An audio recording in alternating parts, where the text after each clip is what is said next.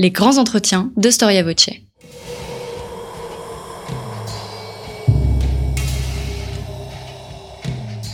Une émission de la rédaction de Storia Voce.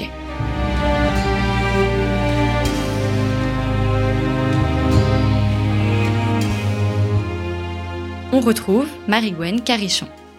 Bonjour chers auditeurs, bienvenue dans cette nouvelle émission Storia Voce, votre web radio qui vous parle d'histoire, qui donne la parole à ceux qui l'écrivent. Mais pour cela, nous avons besoin de votre aide et de votre soutien financier. Je rappelle que vous pouvez faire un don à partir de la rubrique Soutenez-nous de notre site internet storiavoce.com. Et aujourd'hui, nous allons parler de deux géants, deux géants qui ont fait la Révolution française. Leur nom à eux seuls évoque la terreur. Je veux parler de Danton et de Robespierre, avocats tous les deux, patriotes et républicains. Ils se sont donnés corps et âme pour la cause révolutionnaire.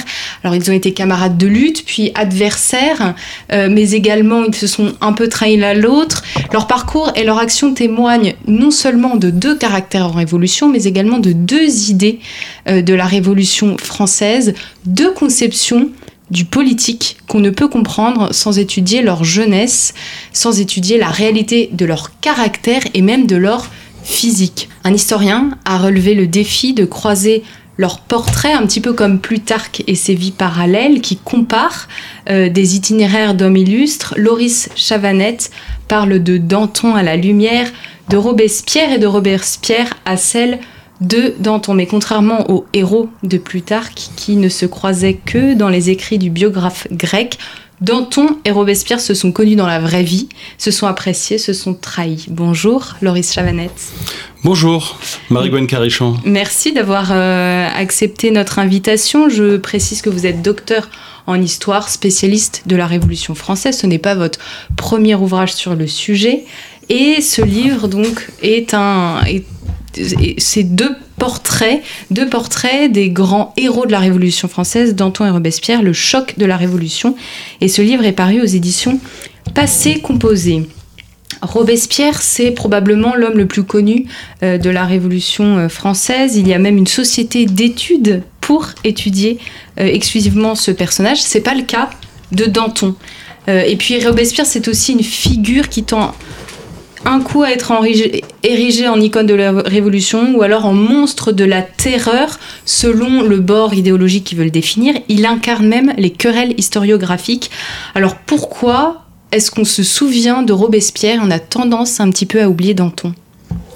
Alors, il est vrai que euh, Danton et Robespierre, le sujet m'a paru comme, comme une évidence euh, il s'agit d'un couple, euh, presque d'une même et unique personne, tant ils ont œuvré en commun, main dans la main pour euh, faire aboutir leurs idéaux d'égalité, de, liberté, à partir de 1789.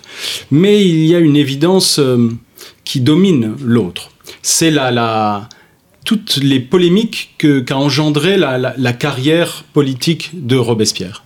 Robespierre est demeuré euh, à partir de, la, de sa chute, hein, le 9 Thermidor, euh, une, figure, une figure controversée, une figure qui, qui fait pousser des cris d'orfraie à, à, à, certains et qui, au contraire, euh, fait verser des larmes de, de, de passion et de tristesse à d'autres qui ont admiré sa, et regretté sa chute. Mais Robespierre est une figure donc politique qui fait toujours polémique, comme l'écrivait Marcel Gaucher dans sa biographie euh, c'est l'homme qui nous divise le plus. Pourtant, euh, la nation française, euh, l'histoire de France est riche de, de nombreux épisodes, elle est millénaire, mais il est vrai que Robespierre a quelque chose de différent, de par ses idées politiques, de par sa personnalité, de par l'époque à laquelle il appartient, et à laquelle on a donné le nom de, de terreur, et on pourrait débattre de la légitimité de cette appellation. je crois qu'elle est légitime pour le seul fait que euh, l'expression a été employée à l'époque et qu'il faut aussi euh, schématiser une époque, voire même l'incarner, parce que ce sont les hommes qui font l'histoire euh, après tout, et Robespierre a fait l'histoire de ces années 2 et 3, comme rarement un homme politique a, a, incarné son époque aussi, même s'il n'a pas personnalisé le pouvoir comme un dictateur le ferait, il a incarné son époque, et son époque, ben, c'était celle du gouvernement révolutionnaire et de la terreur. Est-ce qu'on peut parler du couple Danton et Robespierre? Parce que quand on lit votre livre, on se rend compte que Danton a un réseau assez considérable euh, dans plusieurs milieux sociaux. Euh, Robespierre, lui, euh, est un un peu moins d'amis, mais il a quand même des amis très fidèles. On peut penser à Saint-Just, par exemple. Pourquoi est-ce que vous avez choisi ces deux portraits en particulier? Est-ce qu'il y a une raison historique? Alors dans la galerie des, euh, grands acteurs de 1789, euh, j'ai presque envie de dire que Danton et Robespierre sont au second plan. Euh, ce sont les Mirabeau, les Lafayette, les Barnave, qui font l'histoire et, qui, appellent les événements et, les commandent. Mais pour autant, Danton et Robespierre jouent un rôle en 89 d'une part, même si c'est pas le, principal. Euh, ce sont des acteurs de second ordre, bien que euh, ils vont euh, devenir les premiers rôles de, la décennie révolutionnaire un peu par la suite. mais Danton et Robespierre ont, ont à la fois été des hommes qui ont contribué à l'éclosion de, des idées des idéaux révolutionnaires de 89, mais, et puis aussi à la chute du trône, à la fondation de la République, dont on a à la fois demandé la proclamation de la République, la création du calendrier républicain, l'abolition de l'esclavage, la création du tribunal révolutionnaire. Bon, bref, euh, ces deux-là euh, ont constitué un tandem, durant un certain temps du moins. Euh, rien ne leur résistait. Ni les royalistes, ni les feuillants, ni les girondins mais la nature revient toujours, refait toujours surface, et leur caractère ne pouvait que les mettre face à face, face contre face, tôt ou tard. Et donc c'est aussi cela qui m'a intéressé.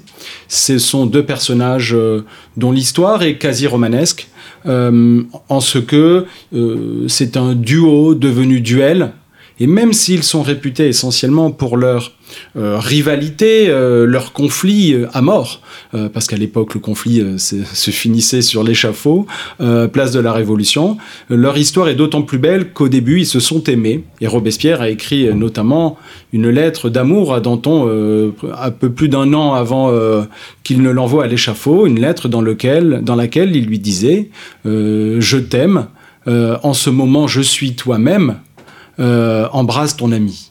C'est très empreint de, romantisme, finalement, ces, deux parcours. Puis il y a aussi quelque chose qui caractérise euh, leur relation, c'est que Danton et Robespierre euh, sont tous les deux originaires de province, ils ont le même âge, mais ils n'ont pas eu la même enfance. Et ça, vous l'expliquez très bien, et c'est intéressant de lire dans votre ouvrage le poids de l'enfance, le poids du caractère sur la pensée politique un des deux a eu une enfance heureuse, l'autre un peu moins. Mais en effet, euh, Marie-Gwen Carichon, euh, ils se ressemblent et ils sont à la fois dissemblables. Mais parce que, euh, ayant d'abord commencé leur existence en tant que appartenant à la même génération, Robespierre est né en, en 1758, Danton un, un an après, en 59. Euh, ils sont tous les deux roturiers dans une France où euh, euh, c'est la roture qui paie l'impôt, c'est la roture qui est régulièrement humiliée par les, traditions aristocratiques. ils partagent une même haine, d'ailleurs, de, l'absolutisme monarchique, de l'aristocratie aussi, dont on le dit d'ailleurs, hein, il ne s'en cache pas. au comte de Ségur, en septembre 1792, il dira vous oubliez que nous sommes de la canaille, que nous sortons du ruisseau, nous ne pouvons gouverner qu'en faisant peur. Ces deux-là sont conscients de leur place sociale au sein de la monarchie euh, absolue. Alors, euh, ils se ressemblent d'un côté, aussi parce qu'ils sont orphelins. Euh, Danton a perdu son père à l'âge de 6 ans, à l'âge de 2 ans, pardon, Robespierre. Sa mère et son père, coup sur coup, quand il avait 6 ans. Et donc, bien évidemment, ce n'est pas du tout la même chose. Puisque quand on étudie aussi la psychologie des personnages pour essayer de, de percer le mystère de leur être, euh, de leur ascension politique, euh, plus ou moins euh, contrariée, complexe dans leur essence, dans leur existence, eh bien on découvre que Robespierre a beaucoup plus pâti d'une enfance solitaire. sa mère étant morte jeune, il l'aimait beaucoup. Il y a un texte, une source qui nous apprend que lui apprenait à coudre la dentelle sur ses genoux quand il avait 5 ans. Euh, Robespierre euh, a été détruit intérieurement par l'arrachement de cette mère tendre et aimante. Euh, c'est aussi ce que nous raconte d'ailleurs sa sœur Charlotte, dont les, les, mémoires sont absolument essentielles et sur lesquelles on reviendra plus tard. Euh, Robespierre, il y a un avant et un après dans sa, dans sa construction intellectuelle, émotionnelle, euh, mais pas seulement à compter de la mort de sa mère, bien sûr, à 6 ans, on n'est pas encore complètement fait, j'ai envie de dire, c'est plutôt euh, que après une, double peine, il a connu une triple peine puisqu'il a été envoyé à Louis le Grand pour faire ses études. Et il y, est, resté pendant 12 ans, très aimé de ses professeurs, mais on pourrait dire excessivement rejeté par ses camarades, excepté, euh, l'image est forte tout de même, un, camarade euh, bègue, euh, de deux ans, son cadet, Camille Desmoulins. Alors vous savez comment ça se passe dans la cour d'école, de deux ans plus jeune que lui, bègue. Bon, Desmoulins ne devait pas avoir beaucoup d'amis, c'est un peu le, les querelles de la récréation. Et dans ce collège, Louis le Grand, euh, anciennement gouverné euh, par les jésuites, ayant conservé encore une tradition euh, jésuitique enfermée de culture ultra classique, Robespierre est à l'aise en fait, parce qu'il peut déployer son sens de la rhétorique, son amour de l'Antiquité, même s'il est très cloisonné, il est vrai. à l'inverse, Danton connaît une enfance heureuse, sa mère se remarie très vite, euh, avec euh, le beau-père de Danton sera euh, d'une tendresse infinie avec ce fils un peu turbulent qui refuse d'entrer dans les ordres, qui, qui, qui, fugue régulièrement, qui est finalement éduqué dans une maison d'éducation à Troyes, où il y a une culture de l'éducation intellectuelle assez tolérante, ouverte. On étudie par exemple les euh, les, hommes du, et les philosophes du 18e. Rien à voir avec, euh, avec l'austérité du collège Louis-le-Grand, où, l'on reste dans Plutarque.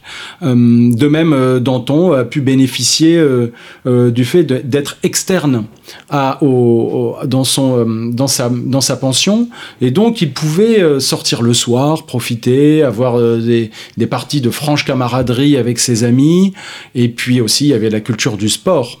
Euh, qu'a connu Danton toute sa vie. Il a euh, travaillé son corps, euh, travaillé sa gestuelle. il se baignait régulièrement à Arcis-sur-Aube dans, dans les bains de, de l'Aube, justement.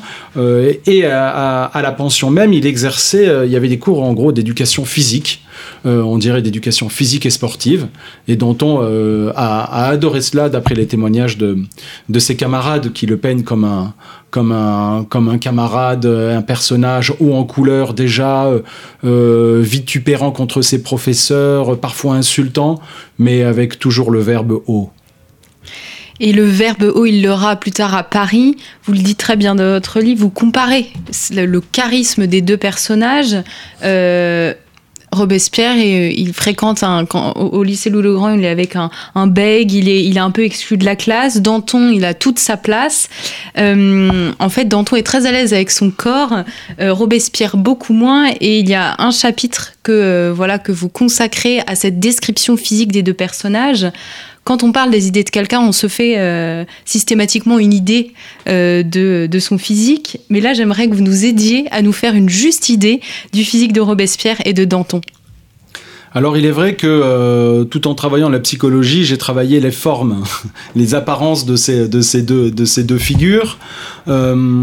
Euh, ils ont eu tous les deux la, petite vérole. Hein. Danton a failli en mourir, euh, mais euh, ils ne se ressemblent pas pour autant. L'un est gringalé, si l'on peut dire, l'air maladif. Les épaules euh, étroites, un peu euh, rentré en lui-même comme une tortue. C'est Robespierre qui, qui, a du mal à déployer ses poumons à la tribune. Du moins en 1789, parce qu'après il sera un, brillant orateur au club des Jacobins, sa maison mère. Mais grosso modo, pour faire simple, Robespierre fait à peu près 1m60, un peu moins. Danton, plus d'un mètre 80. Ça veut dire qu'il lui prend une tête, si l'on peut dire, il le regarde de haut, euh, il le toise, il, il, il ne l'humilie pas, mais il, il est, ça a donné à Danton un excès de confiance en lui. Donc si vous voulez, l'étude des corps est à la fois intéressante en soi, parce qu'il ne faut pas oublier l'art du portrait, et l'art du portrait, c'est aussi les images qu'on s'en fait, euh, les descriptions que leurs euh, contemporains en ont, en ont fait, et je cite de nombreux textes de, nombreux mémoires de députés à la Convention qui racontent quelle était l'impression que leur faisait physiquement Danton ou physiquement Robespierre. Et c'est vrai que en plus du corps, il y a les conséquences politiques que ces deux corps ont pu avoir sur leur entrée en révolution, sur leur évolution, leur carrière, et euh, si on devait donner un autre exemple aussi de ce, côté schématique, euh, l'image qu'on s'en fait à travers le film de Vajda, mais, mais, euh, mais aussi à travers d'autres témoignages, euh, on se souvient que Robespierre, effectivement, euh, a su demeurer, même au fort de la terreur et de, des sans-culottes, du règne des sans-culottes, euh, l'homme qui, tous les matins, en se levant, faisait venir son, coiffeur, son poudrier, dans, sa, dans sa chambre pour lui faire la toilette. C'était son petit luxe, son, son côté raffiné qu'il gardait.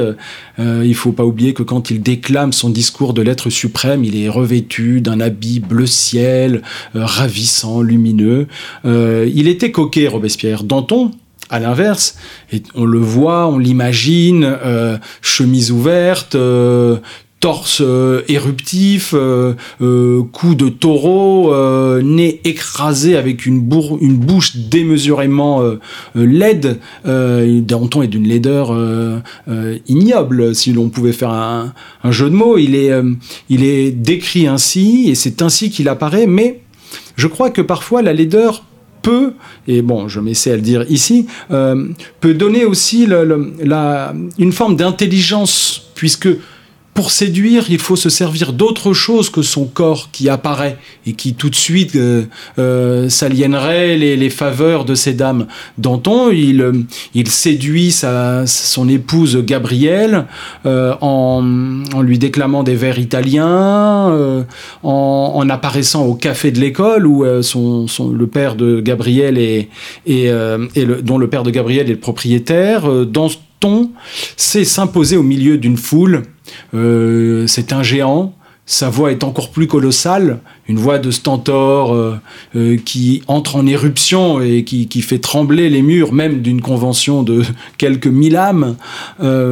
donc cela, ces corps-là, cette étude-là, ça a été un, un vrai plaisir d'écriture parce que ce sont des questions qu'on s'est rarement posées en fait alors qu'elles paraissent évidentes, et j'ai voulu enfoncer des portes ouvertes pour les peindre face à face, et oui, ce sont deux faces différentes qui vont s'affronter comme David contre Goliath, si on doit rappeler une tradition euh, mythologique. Et dans, une certaine mesure, Danton, il n'a pas vraiment besoin de chercher à se faire élire. Il va dans les brasseries du quartier latin, il parle, il harangue, et c'est comme ça qu'il va entrer en politique. Bien, Danton euh, comme Robespierre, avocat. Euh, ils ont l'art de manier euh, le verbe, une tradition rhétorique dans, laquelle Robespierre excelle davantage parce que c'est l'homme de l'écrit, Danton l'homme de l'oralité. Et jamais il écrira ses discours, sauf un qui est d'ailleurs assez maladroit, que je cite, les phrases à rallonge, il, est presque sur le point de battre Robespierre sur la longueur de certaines phrases. Mais Danton, effectivement, est, un, est la figure du tribun. Mais le tribun euh, à l'antique, hein, euh, pas le magistrat forcément tribun, mais l'homme du peuple qui jaillit au milieu de la foule. Et où est-ce qu'il jaillit, Danton? Il jaillit dans le quartier, le district des cordeliers euh, populaires, où il s'impose par sa verve, par son courage physique, par exemple, lors de certaines crises, le 14 juillet notamment, il est en armes de la garde nationale. C'est-à-dire qu'il porte l'uniforme il porte le sabre au côté, voire il a un fusil dans les mains à baïonnette. Euh, c'est un guerrier. Euh, dans, euh, dans le sens le plus classique du terme, puisque le peuple s'est fait, s'est fait armer en, juillet 89, mais aussi en octobre 89. Et puis il y a une scène célèbre, j'aime me la représenter, Danton est au théâtre, il est au théâtre le 22 juillet 1790. Euh, on refuse de jouer une pièce de, Marie-Joseph Chénier euh, qui s'appelle Charles IX, qui est assez critique à l'égard des institutions monarchiques. Et le, directeur de théâtre, euh, craignant la censure, craignant la fermeture, refuse de faire jouer la pièce. Et Danton monte sur sa chaise, il commence à hurler, à demander la pièce Charles IX. Tout le monde, le directeur s'oppose à lui, mais Danton insiste. Il insiste si bien qu'au final, avec l'appui de Talma, le plus grand comédien de la Révolution, euh, la pièce est finalement jouée. Et des anecdotes comme celle-ci, il y en a plusieurs où Danton s'impose physiquement parce que il a aussi le côté euh, de la, du charme physique. Sans, la beauté, il y a un côté tactile euh, d'entrée en éruption, mais d'une chaude éruption qui réconforte parfois. Danton, il, quand il vitupère, il peut tout aussi bien s'adoucir. Et donc, autant il, agresse euh, au début, autant ça lui arrive juste après d'avoir agressé notamment un, président de la Convention nationale, il le prend dans ses bras. Et il y a ce côté charnel, sensuel, que n'a pas Robespierre. Et Robespierre, qui est à l'inverse la figure de la légalité révolutionnaire, euh, si l'on peut dire, hein, c'est-à-dire la légalité de, l'élection euh, de député du tiers-État aux États généraux, euh, député à la Convention. C'est un homme de loi qui, gardera toujours ce sens de la rigueur juridique. Euh, il est nommé un moment euh, euh, procureur, il officie ainsi à, Versailles. Et puis, donc, il y a ce parallèle, ou plutôt cette, ce, paradoxe entre deux personnes qui étaient absolument différentes, mais en même temps, vous savez, dans la vie, psychologiquement, on, aime ce qui nous, ne nous ressemble pas. Et je crois que ce sont justement au début ces dissemblances qui ont fait s'aimer spontanément Danton et Robespierre vous avez décrit avec, euh, beaucoup de, détails cette prestance euh, de Danton. On aimerait l'avoir comme ami, mais comme ennemi peut-être un peu moins. Et on imagine à l'inverse un Robespierre très malhabile au début. Il y a des citations absolument géniales euh, de certains journalistes qui, qui, le trouvent ennuyeux. Même ses amis ne peuvent plus l'écouter. Il, y, a beaucoup d'anecdotes assez assez amusante au sujet de Robespierre. Quand on imagine qu'on en fait le héros de la terreur, on a du mal parfois à faire cohabiter euh, ces, deux, ces deux faces d'une même personne. Mais alors, il y, a une question euh, qui m'intrigue. Euh, qu'est-ce qui peut motiver ces, voilà, ces deux personnalités à entrer en révolution? Est-ce qu'ils veulent une monarchie parlementaire? Est-ce qu'ils veulent renverser le roi? Est-ce qu'ils ont seulement la haine de l'aristocratie? Qu'est-ce qui, au début de la Révolution, euh, échauffe les esprits? Il est vrai que j'ai essayé de, penser les, causes, voire même les origines de 89. Et j'ai voulu incarner cela dans deux tempéraments, Danton et Robespierre, qui ont les mêmes idées euh, politiques au début, c'est-à-dire la notion de destruction d'un ordre qui doit devenir ancien. Il ne s'agit pas encore euh, de d'envoyer euh, un quelconque échafaud qui n'existe pas en 89. Hein, le, le, roi euh, bien aimé Louis XVI, mais il s'agit de, de, se venger des, des aristocrates, des ci-devant, euh, qui ont beaucoup humilié cette, cette, classe euh, euh, bourgeoise, roturière, qui était tenue à l'écart des salons de Versailles. Et il fallait avoir le génie de, de Beaumarchais pour s'imposer. Et encore, même pour Beaumarchais, c'était difficile de s'imposer dans le Paris révolutionnaire parce que un peu les, les, les bouches étaient liées et, et, et, il a fallu une révolution et non point une réforme pour faire basculer le pays dans autre chose. dans le monde moderne. mais la première chose qui, est essentielle, par exemple avec Robespierre, c'est qu'il défend des idées d'une parfaite abstraction. Il est demeuré un homme de lettres, euh, pétri de culture antique, bien sûr, mais aussi des idées des Lumières, adorant Rousseau, euh, on ne l'apprendra à personne, euh, se rêvant en, Rousseau lui-même. il fantasme sur Sparte. Bien sûr, euh, Robespierre, A, ce, côté euh, euh, spartiate qu'il s'applique à lui-même dans sa, dans sa vie privée, qu'il voudra d'ailleurs enseigner hein, par la suite et imposer cette vision-là avec Saint-Just. à la tribune de la Convention, pensons par exemple à son discours sur, sur l'éducation. Robespierre, reprenant un discours de Lepeletier de Saint-Fargeau, qui vient d'être assassiné, Robespierre prône l'éducation commune des enfants à partir de l'âge de, je sais plus, je crois que c'est, je crois que c'est 6 ans, 7 ans, euh, pour les extraire de leur euh, milieu social. Danton euh, est beaucoup plus réaliste. que, Robespierre de ce point de vue-là. Est-ce parce qu'il a des enfants lui-même, peut-être que ça, a un impact sur le côté pragmatique de Danton alors oui, du coup, je, veux vous, dire que Danton euh, s'est marié en 1787. Sans ce mariage, il n'aurait pu acquérir la charge d'avocat au Conseil du roi. C'est un homme endetté en 1789, Danton avec euh, des, dépenses, si on veut dire, euh, régulières, puisqu'il a une femme, et il cherche à avoir un enfant. Et euh, il en aura un euh, euh, pendant la Révolution française, hein, même si il va perdre des enfants en 89, il perd un enfant Danton. donc il a connu aussi cette souffrance-là, cette douleur-là. Danton recherche un bonheur personnel, familial, tout aussi bien collectif, mais il n'oublie jamais l'exigence de, se réaliser dans sa vie privée. Et d'ailleurs, il, le dit un moment, il dit... Euh, ne ceux qui font des révolutions trop longtemps ne sont pas ceux qui en profitent c'est un bon profiteur, un bon vivant, on va pas se le cacher. Euh, il va souvent au théâtre avec euh, des dames, il aime le beau sexe, il aime le, il aime, euh, il aime, il aime le, confort de vie. A-t-il été corrompu ou non Moi, je, je, je, postule que l'enquête n'est pas terminée et que la preuve n'est pas encore apportée. Et comme en droit français, on, on, on suppute que le droit, le doute doit profiter à l'accusé, et il y a toujours doute sur Danton, malgré tout. Alors que Robespierre, lui, beaucoup plus taciturne, euh, ne doute pas du fait qu'il n'est pas heureux. Euh, il, l'assume ce fait-là.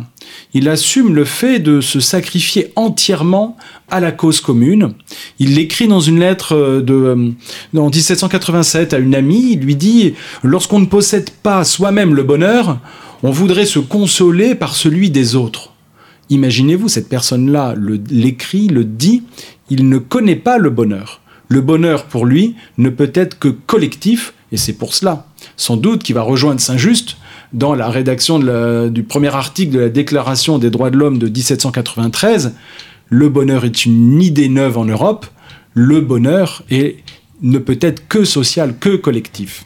Et, Saint-Just était tout comme lui un homme de Sparte, davantage que euh, philosophe euh, plus euh, libertin comme le sont les, les Desmoulins, les Fabre d'Églantine, bref, les amis de Danton et de Danton lui-même. Quelle est la, date de leur rencontre? Enfin, au moins, quelle est la première trace de leur rencontre à Danton et Robespierre? Et, comment va se tisser cette amitié dont on pourrait parler des heures durant? Mais c'est vrai qu'il y a amitié, et dans, dans toute amitié, il y a euh, d'abord le premier coup d'œil, si vous voulez, le premier échange, euh, comment on, se jauge. Euh, et la, première, la, seule, la première trace que j'ai trouvée d'une rencontre entre Danton et Robespierre, bon, il peut y en avoir avant, hein, il y a toujours des, des, des, des silences de l'histoire. Robespierre va, juste après la prise de la Bastille, à Paris, on le conduit euh, devant les ruines de la Bastille euh, en train d'être bientôt démolies. Et peut-être rencontre-t-il Danton. Euh, de même, rencontre-t-il Danton quand Danton vient dès, 1780, dès 1790 à la tribune de la Convention. Mais la première trace, c'est lors de l'anniversaire du serment du jeu de paume le 20 juin 1790. Alors le serment du jeu de paume, Robespierre y était, euh, David nous l'a peint au premier rang, s'élançant, euh, euh, dédiant, dévouant sa vie, offrant sa poitrine aux martyrs pour la cause de la liberté.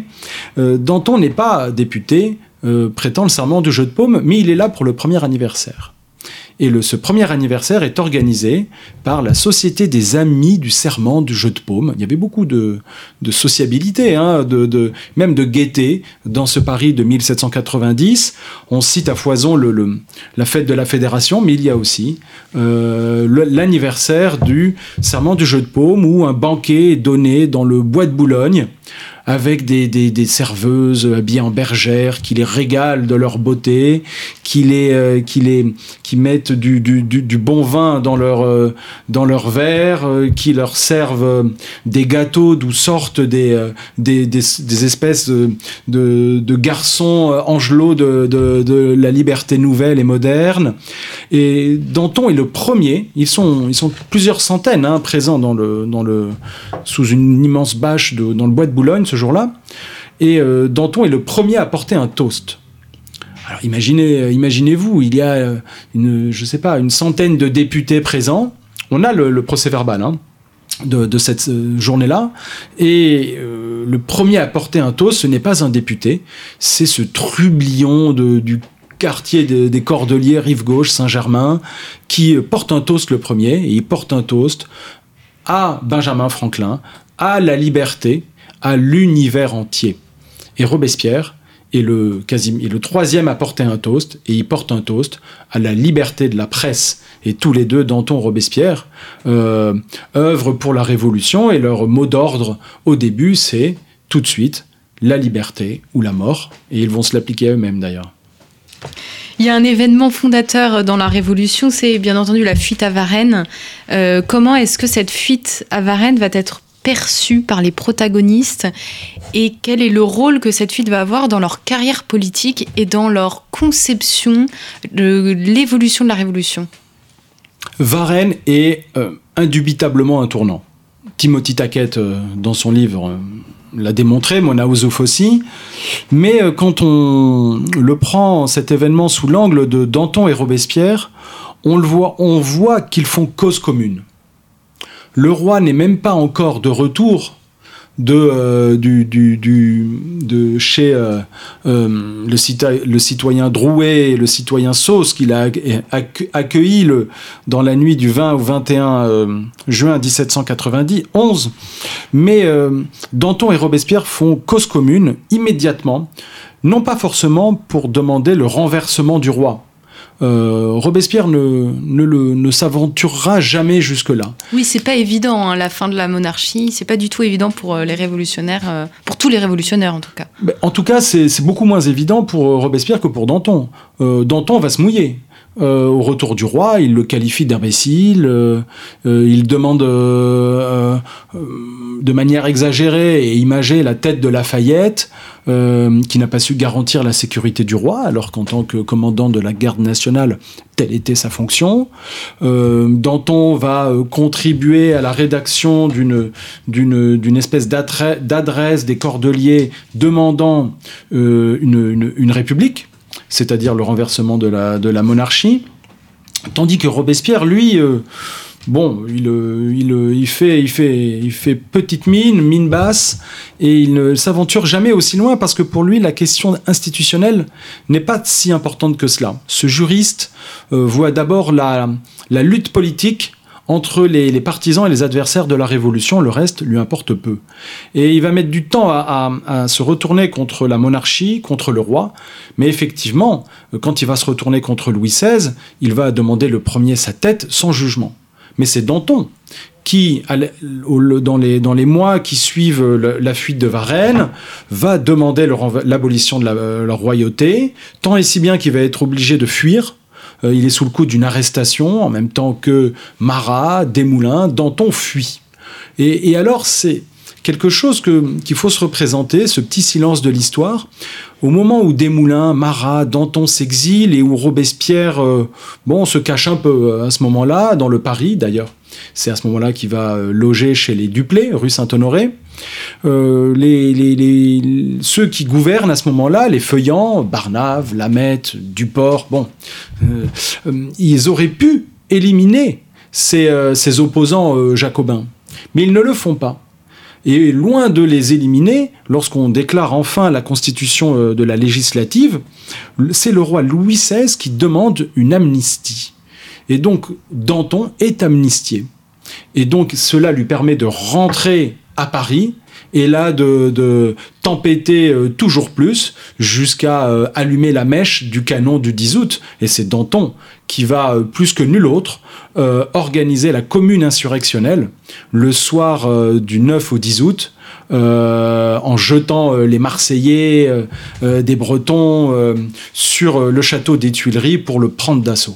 Est-ce qu'on peut dire qu'à partir de ce moment-là, il devient un homme de pouvoir? Alors, la singularité est la suivante. Euh, Robespierre est plus brillant que Danton dans sa carrière. Il est un avocat euh, qui publie euh, des mémoires, il est un, député, il tient un journal, il est le roi des Jacobins. Et pourtant, c'est Danton qui, au lendemain du 10 août 1792, et donc bon, la chute de la monarchie, Hein, qui sera vraiment euh, euh, décidé. Euh, ben, nous sommes le combien Nous sommes en septembre, donc c'était en, septembre 1792. le roi chute et Danton s'empare du pouvoir. Il ne peut pas être roi. Alors il fait partie du gouvernement provisoire. Danton est l'homme le plus puissant de France à ce moment, en tant que garde des Sceaux, ministre de la Justice. Et c'est lui par la même occasion, qui euh, organise la résistance euh, de la patrie en danger contre l'envahisseur euh, prussien, autrichien, aux portes de, Paris et déjà un pied en France, à Verdun, à Valmy. Et Danton va être, je le qualifie ainsi, le premier homme providentiel de l'histoire de la jeune République française. Et c'est lui qui va, euh, en grande partie, obtenir la victoire de, des volontaires, des, héros de, Valmy, euh, de la nation en armes contre euh, l'absolutisme des trônes étrangers. Et c'est Danton l'homme fort de la Révolution à ce moment-là. Tant et si bien que, euh, ayant commencé euh, en 92 à exercer de si importantes fonctions, d'ailleurs, anecdote, j'ai trouvé une lettre où Danton euh, prie Robespierre d'appartenir à une commission qu'il nomme en tant que ministre de la Justice pour réfléchir sur les nouvelles juridictions. Et Robespierre décline. Euh, on imagine mal Robespierre euh, euh, sous la férule et sous l'autorité de Danton. Et d'ailleurs, pour le dire franchement, ils n'exerceront jamais en même temps le pouvoir, bien que le pouvoir, c'est le pouvoir sur l'opinion aux Jacobins. c'est comment diriger la rue. ensuite, il y aura le gouvernement révolutionnaire, bien sûr, mais c'est uniquement lorsque Danton quittera le comité de salut public que Robespierre y entrera Danton part à la pêche, davantage euh, euh, sur ses terres de Champagne, tandis que Robespierre, lui, s'échine à, gouverner la France et lui donner ce visage de plus en plus radical euh, qu'on lui sait. Robespierre, aujourd'hui, c'est le visage de la terreur plutôt que de se, demander pourquoi est-ce qu'on lui a attribué euh, la terreur quasiment dans sa totalité, est-ce que vous pourriez nous dire, Loris Chavanette, quel a été son rôle véritable dans le déroulement de la terreur, si on le connaît? Eh bien, le, rôle de Robespierre, il y a une, formule célèbre, hein, c'est euh, un douzième euh, du, du comité de salut public, un douzième de, la terreur. Donc, toutes les mesures que va faire appliquer Robespierre en tant que membre des comités du gouvernement, euh, elles sont votées par la, Convention nationale. Mais la question, c'est elles sont votées de quelle manière? Elles sont votées soit après euh, que, la Convention ait entendu une adresse euh, sanguinaire, souvent, hein, de la part du Club des Jacobins, à la tribune de la Convention nationale, demandant une radicalisation de la Révolution. Une, une, violence de plus en plus marquée et une, une, guerre de plus en plus civile. Et Robespierre va marquer de son empreinte euh, euh, la révolution, la terreur. Euh, et d'ailleurs, ce terme-là est, essentiel parce que j'ai découvert quelque chose dans, mes travaux, c'est que le, premier jour où le, terme de terreur est, vraiment martelé à la tribune de la Convention nationale, c'est lors de la célèbre journée du révolutionnaire, insurrectionnel, du 5 septembre 1793. Et on a toujours dit que Robespierre se tenait à distance de cette euh, euh, virulence euh, plébéienne des hébertistes, des enragés, des exagérés, alors qu'en réalité, Robespierre, à ce moment-là, est en fait le fer de lance de ce mouvement populaire parisien. Alors que Danton prend ses distances et veut arrêter la révolution, Robespierre veut au contraire la continuer et même l'accentuer cette violence, notamment la répression euh, au sein du tribunal révolutionnaire. Et j'ai découvert que Robespierre est celui qui est chargé par les Jacobins de, déclamer une adresse ce 5 septembre où on demande en gros une milice révolutionnaire, un tribunal révolutionnaire euh, euh, extrêmement expéditif. Et Robespierre est chargé de rédiger cette adresse. Et à ce moment-là, il est à la fois président du Club des Jacobins, président de la Convention nationale et l'homme le plus puissant des comités. Bon, ça s'appelle une concentration des pouvoirs, quoi. Euh, et euh, Robespierre est alors président de la Convention nationale, mais il ne peut pas lire lui-même l'adresse qu'il était chargé de rédiger par euh, les Jacobins. Et donc, qu'est-ce qu'il fait lorsque quelqu'un monte pour lire cette adresse-là? Il descend tout simplement du fauteuil pour quitter l'Assemblée. Pourquoi quitte-t-il le fauteuil? Est-ce que c'est parce qu'il est contre cette adresse, cette pétition-là?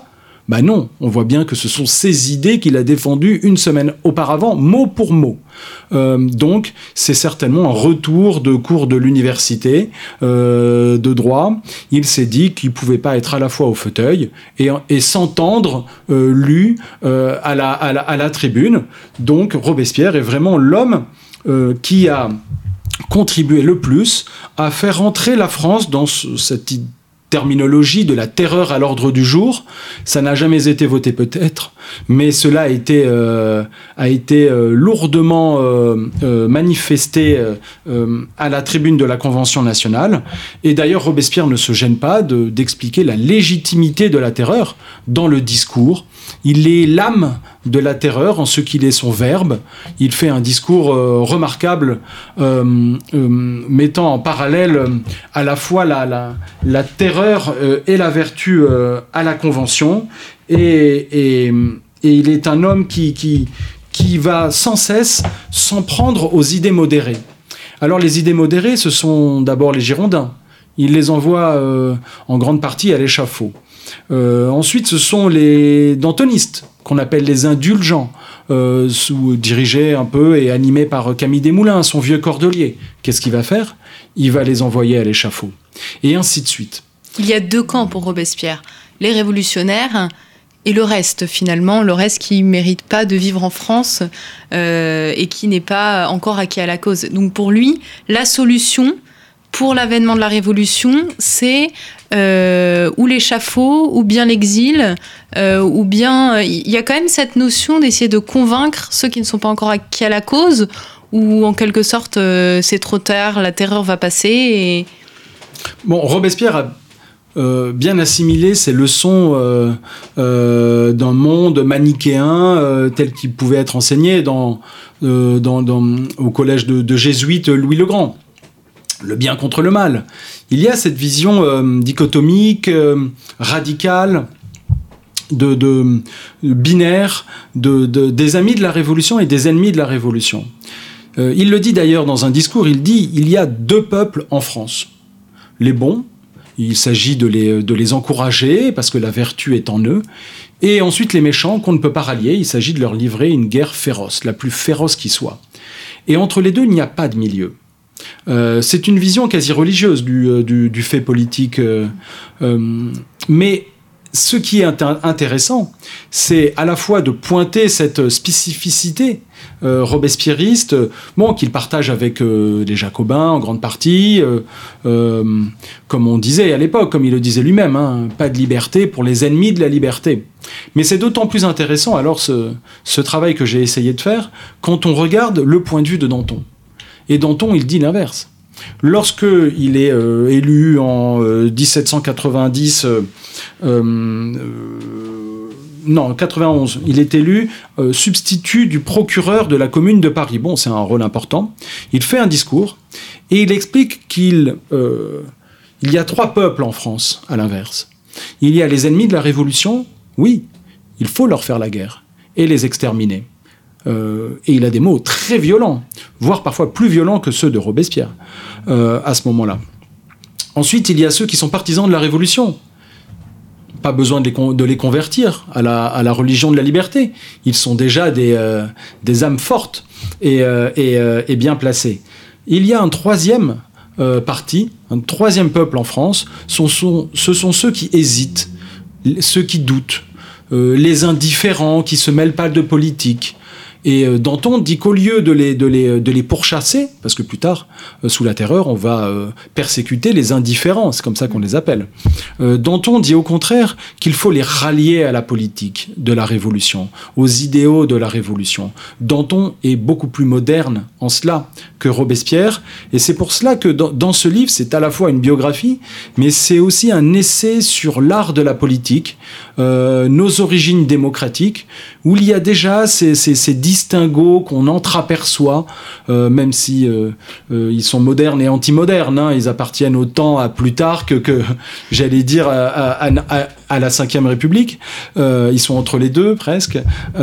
mais en tout cas, il y a ce, distinguo à faire entre la vision du politique de Danton, la vision du politique de Robespierre. Et c'est surtout marquant, je, voudrais insister là-dessus, parce qu'il y a un fil conducteur dans mon livre, c'est aussi la, la question de la séparation de la vie publique et de la vie privée.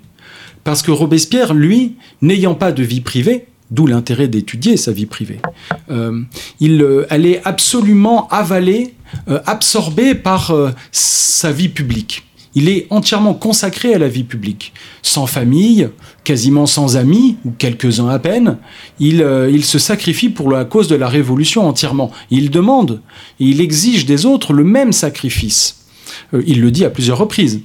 Euh, tandis que Danton a une vie privée. Il est euh, lui-même l'incarnation même d'une dualité humaine. Il est à la fois bon vivant et un homme grave qui défend l'égalité à la tribune.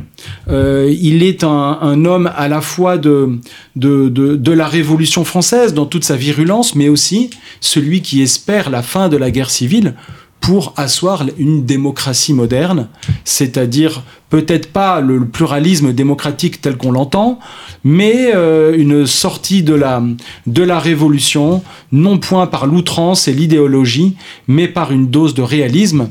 Et il entrevoit déjà la nécessité de la séparation de la vie publique et de la vie privée. Qu'est-ce que c'est Qu'est-ce que nous a montré le XXe siècle? Je pense aux travaux de François Furet, Mona Ouzouf, euh, de tout ce courant. C'est essentiel de considérer que la démocratie, c'est aussi la société. Et la société, elle respire, elle a besoin de respirer, elle a besoin de liberté. Et euh, dont on l'avait euh, très vite conçu, et c'était très fort de le concevoir à ce moment-là, au moment des troubles les plus graves mais ils vont pas connaître cette, euh, cette, cette ère de paix finalement, puisqu'ils vont mourir tous les deux sur l'échafaud quasiment au même moment. Euh, à ce moment-là, euh, ils ne sont plus un duo, mais ils sont devenus un duel, pour reprendre votre expression. Est-ce qu'on sait comment ils sont, comment ils sont morts? Est-ce qu'ils sont morts avec panache? Robespierre n'a pas eu le, privilège de mourir avec panache. S'étant pris une balle dans la mâchoire, Hum, plus ou moins volontairement, on ne sait pas. Je raconte qu'il est tellement maladroit que euh, c'est pas impossible qu'il euh, se soit manqué en tentant de se suicider. Mais il avait cette approche, euh, c'est vrai, à l'antique, qui et plusieurs fois il a dit qu'il se sacrifierait pour la liberté. Ça m'étonne. L'hypothèse du suicide de Robespierre est tout à fait plausible selon moi. et donc il, il a la bouche bâillonnée Je, montre dans le livre à ce moment-là un portrait de Robespierre croqué, dessiné par David. David qui idolâtrait Robespierre. Et on le voit bâillonner euh, le, le, quand Robespierre marche à l'échafaud, il montre en, être, il y va en être souffrant pendant des heures, il, souffre avec ce bandage, euh, tuméfié de sang, avec enfin c'est sordide euh, le, supplice de Robespierre. Il, subit d'ailleurs son supplice, tandis que Danton, effectivement, c'est l'image qu'on en a retenue. D'ailleurs, elle est assez formidable. Il dit effectivement au bourreau, tu montreras ma tête, elle en vaut la peine.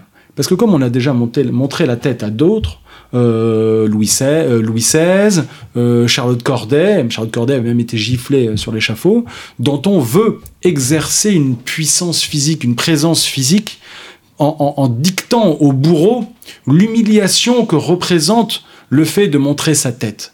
Il décide jusque dans sa mort comment il doit mourir.